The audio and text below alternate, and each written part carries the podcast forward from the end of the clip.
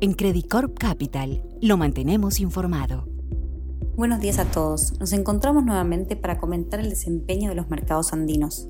Tras un enero lento explicado por la preocupación por la segunda ola del COVID-19, los mercados de valores han retomado su tendencia positiva en febrero, gracias a sólidas cifras de actividad en China, las expectativas de un paquete de estímulo fiscal en Estados Unidos y el despliegue acelerado de vacunas en todo el mundo. Chile continúa siendo el mercado con el mejor desempeño de la región, acumulando un rendimiento en dólares cerca de un 10%, seguido por Perú, mientras que Colombia registró un desempeño negativo, lo cual es consistente con nuestra reciente rebaja en la recomendación de este mercado. El aumento de los rendimientos de los bonos del Tesoro está haciendo que los inversionistas cuestionen el mayor apetito por riesgo y explica el desempeño negativo de los mercados las últimas semanas. Sin embargo, al observar las perspectivas de ganancias corporativas, los fundamentales nunca han sido más sólidos y por lo tanto mantenemos una visión positiva de nuestros mercados. En cuanto a la región latinoamericana, aunque la sólida cartera de OPAS en Brasil podría captar la atención de los inversionistas extranjeros, tenemos algunas transacciones interesantes en la región andina que se realizarán este año.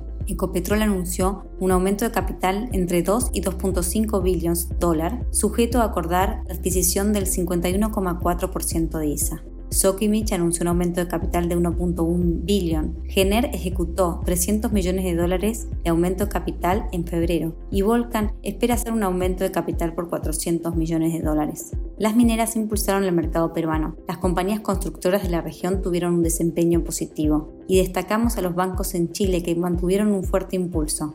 Esto está en línea con nuestra opinión de que la segunda ola del COVID-19 no necesariamente afectará la recuperación económica, porque los planes de vacunación ya comenzaron a implementarse y las restricciones gubernamentales están dirigidas a prevenir reuniones sociales y a mantener las actividades de producción en funcionamiento. En Chile se han vacunado más de 3 millones de personas y el gobierno tiene como objetivo vacunar a más de 5 millones de personas para fines de marzo. Será el primer país de la región en alcanzar la inmunidad colectiva.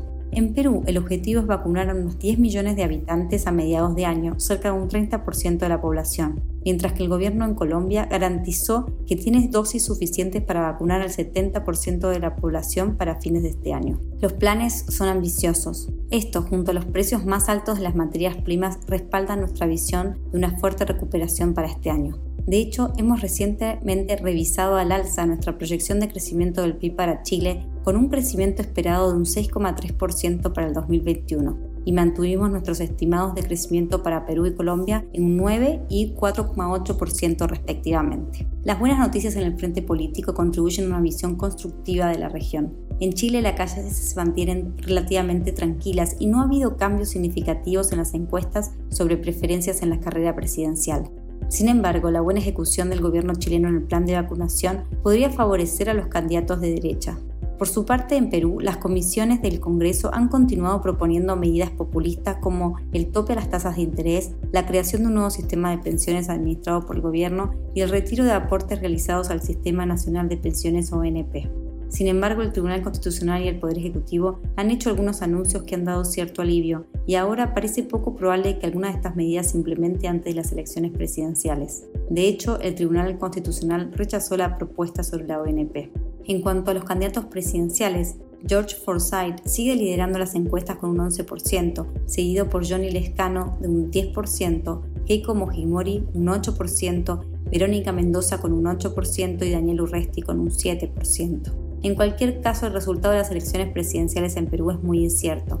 En Colombia, el gobierno anunció el objetivo de recaudar 1.5% del PIB para evitar la pérdida en la calificación de grado de inversión de las agencias de calificación crediticia, lo que podría conducir a una expansión en el impuesto al IVA. Las discusiones sobre el proyecto de ley están en curso y continuaremos monitoreando la situación. Yendo al mercado accionario, mantenemos nuestra preferencia por el mercado chileno, debido a sorpresas positivas en la recuperación económica, valorizaciones que siguen siendo atractivas ajustar al alza nuestras utilidades para este año, una reducción en el riesgo político y una perspectiva positiva en términos de flujos para clientes institucionales. Mantenemos a Santander y Cencosud como top picks, ya que creemos que es hora de invertir en nombres cíclicos. También mantenemos nuestra preferencia por Entel, que tiene grandes descuentos en términos de valorización y resultados recientes de la subasta 5G debieran eliminar las preocupaciones sobre los requisitos de inversión. Con respecto a los nombres relacionados a las materias primas, nuestras preferencias son CMPC y CAP.